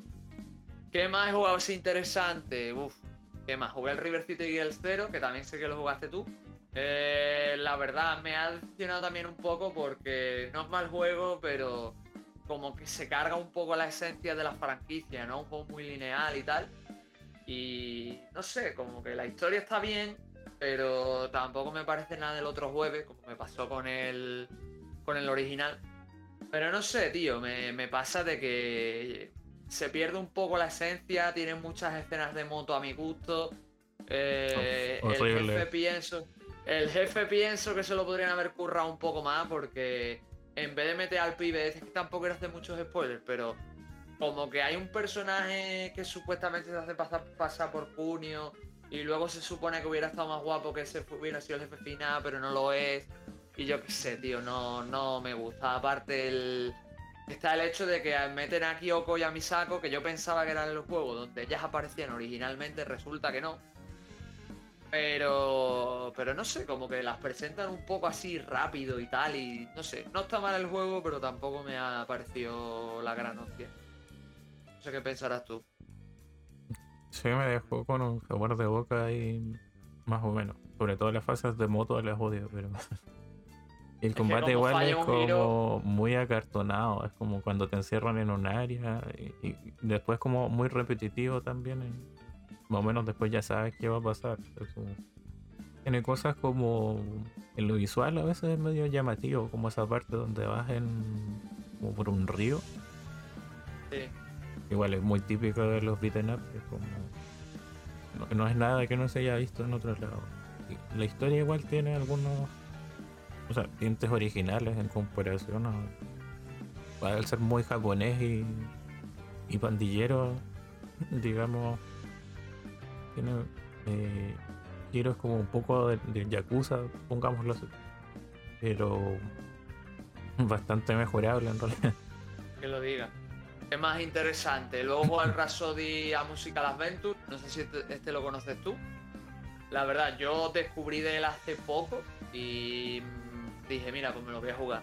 Para quien no lo conozca, de los creadores de Disgaea, eh, Nipponichi, Y básicamente es como una especie de parodia de los cuentos de Cenicienta y demás. Manejas a una chica que se llama Cornet, que vive con una marioneta voladora hada que se llama Kururu.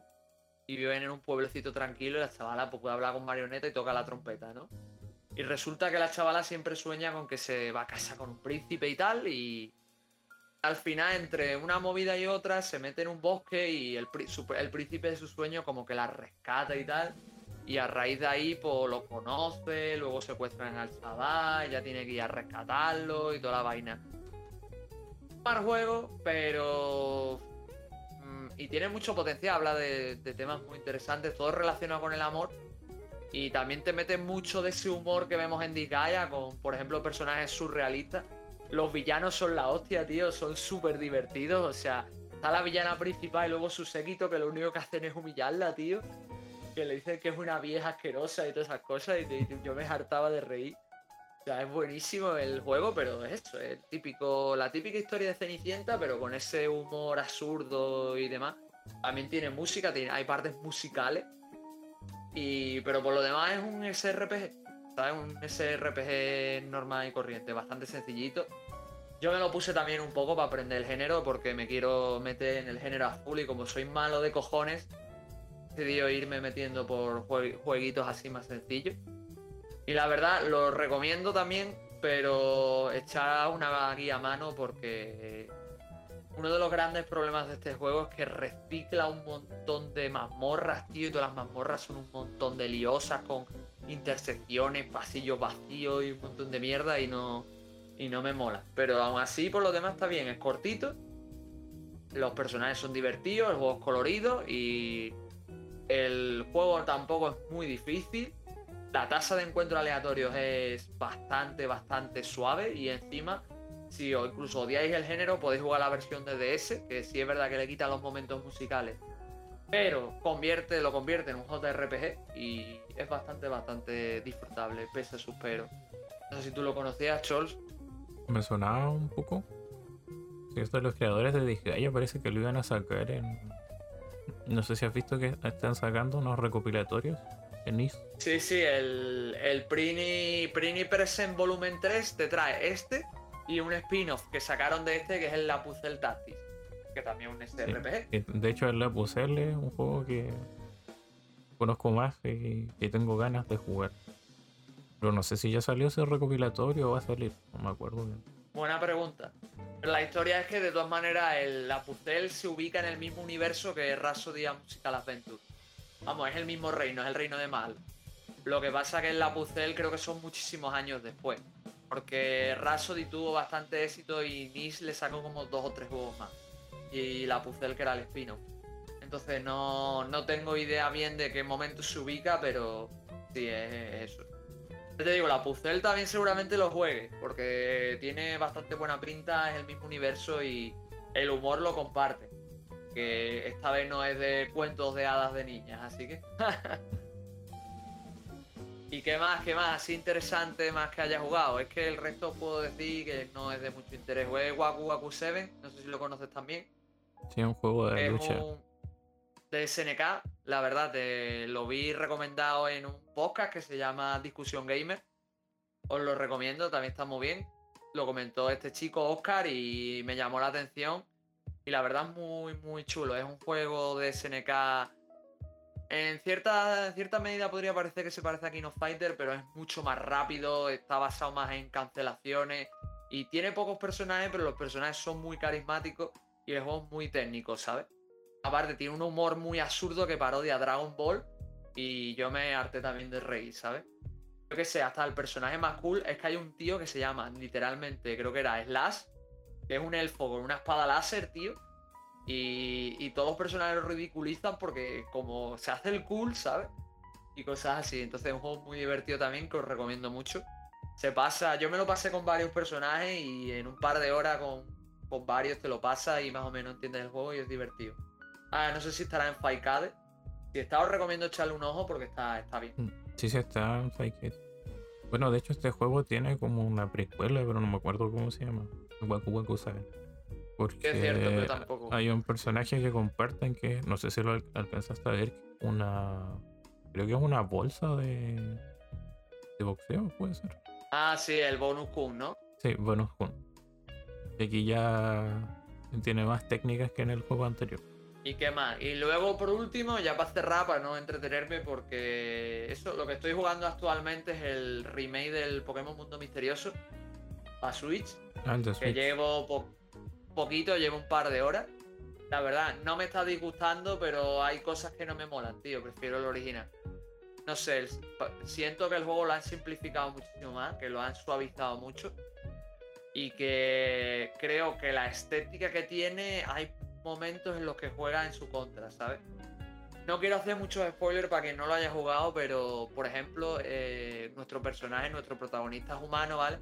y hay un ente que se comunica con él a través de sueños, ¿vale? En el original em, tardas mucho en descubrir cuál es ese ente, ¿vale? En el remake intentan hacerlo similar, pero como el sistema gráfico es un poco raro de cojones, así, el shading de los huevos, pues como que no lo hicieron bien y ya desde el principio sabes qué personaje es y no, no sé, no es lo mismo, ¿sabes? Mm, como que siento que es un juego que te pega mucho más para el formato gráfico y mecánico que tenía en su consola original, más que el remake, ¿sabes? Por lo menos en lo técnico. Después no es mal juego porque el original, el equipo de rescate rojo y azul, eran muy buenos juegos, eran muy buenos spin-offs, ¿sabes? Y muy buenos Dungeon Crawler. Son juegos recomendados sí o sí, pero porque los originales lo eran, ¿sabes? Entonces el remake no va a ser menos. Entonces no sé si tú quieres opinar algo más, Chols. Si no, por mi parte ya hemos terminado, ¿eh? Sí, que esos Mystery Dungeon, eh, digamos, nacieron de, de otra saga, Sí, de Siren. de del- Siren, sí, de Wanderer. De hecho, es un estilo de juego, e incluso hay una versión de estos Mystery Dungeon que es un crossover con Etrian. Odyssey. Mm, El Etrian Odyssey Mystery Dungeon. Pero eh, igual es un juego que tengo pendiente. Alguna vez empecé el equipo de rescate rojo, después tenía intención de jugar el azul, pero eh, bueno, eso no fue hace tanto. Así que son cosas que a las que nunca le he dado el tiempo y bueno, quizás podría ir con la versión de, de Switch también, como dices tú. Yo lo que te digo es que si vas a jugar, juega la de Switch, más que nada porque está ya toma. Digamos que los quality of life que están puestos son bastante. suavizan bastante la experiencia. Y si lo que quieres es probar y te hace tedioso, es la mejor opción, la verdad. Porque, por ejemplo, en el original los personajes solo tenían dos movimientos de base y luego había un movimiento genérico que se hacía pulsando la A, ¿vale? Para quien no lo sepa. En este juego no hay movimiento genérico, los personajes ya empiezan con cuatro movimientos de base y los movimientos que tienen son bastante top. Reclutar a los personajes es mucho más fácil, yo que sé, es otro rollo muy diferente, ¿sabes? Yo es que este juego me pega muy fuerte porque yo lo. es un juego de mi infancia, el, el mundo misterioso equipo de rescate azul.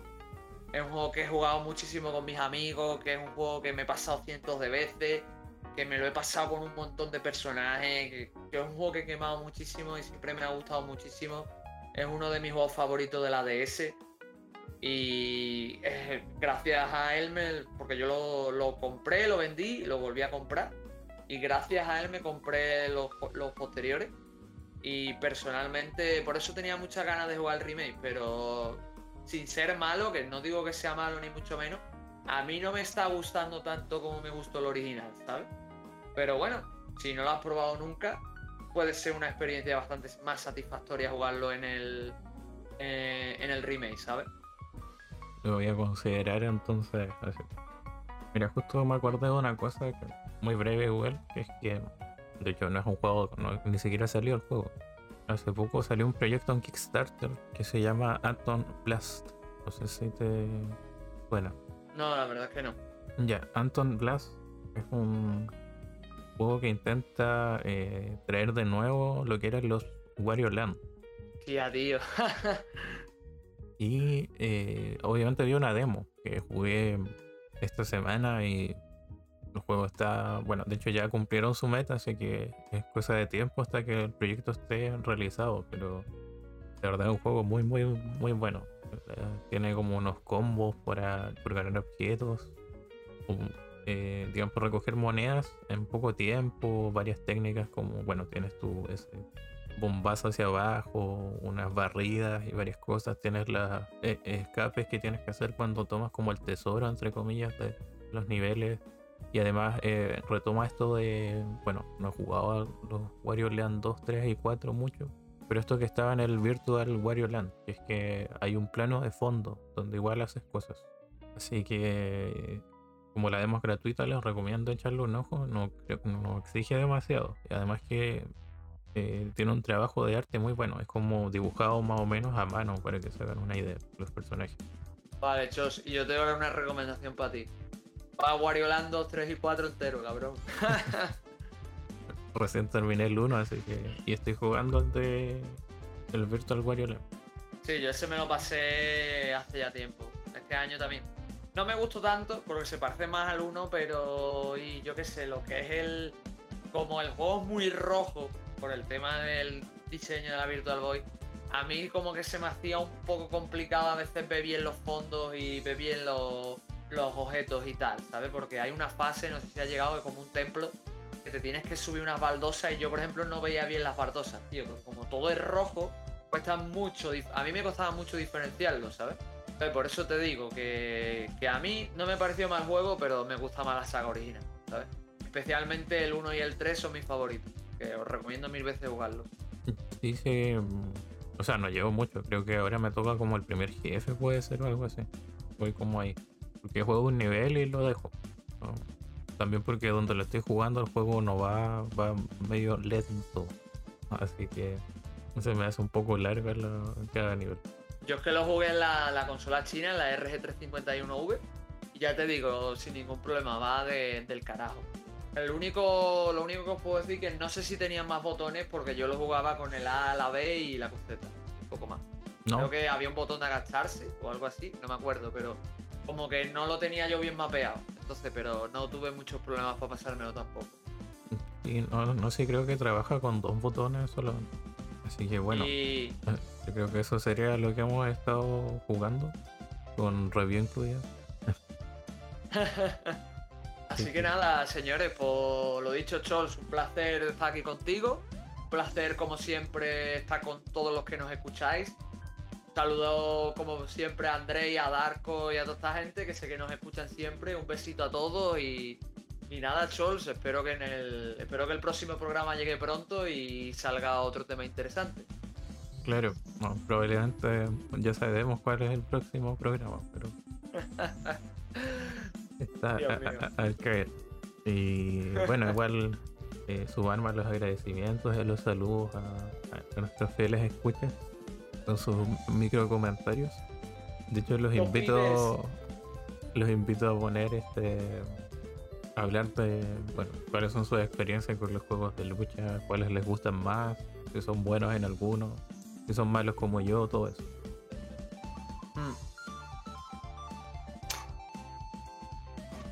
A la puta ambulancia, tío. Eh, pues nada, señores, lo dicho, un placer, muchos besitos y cuidaros. Hasta luego. Chao.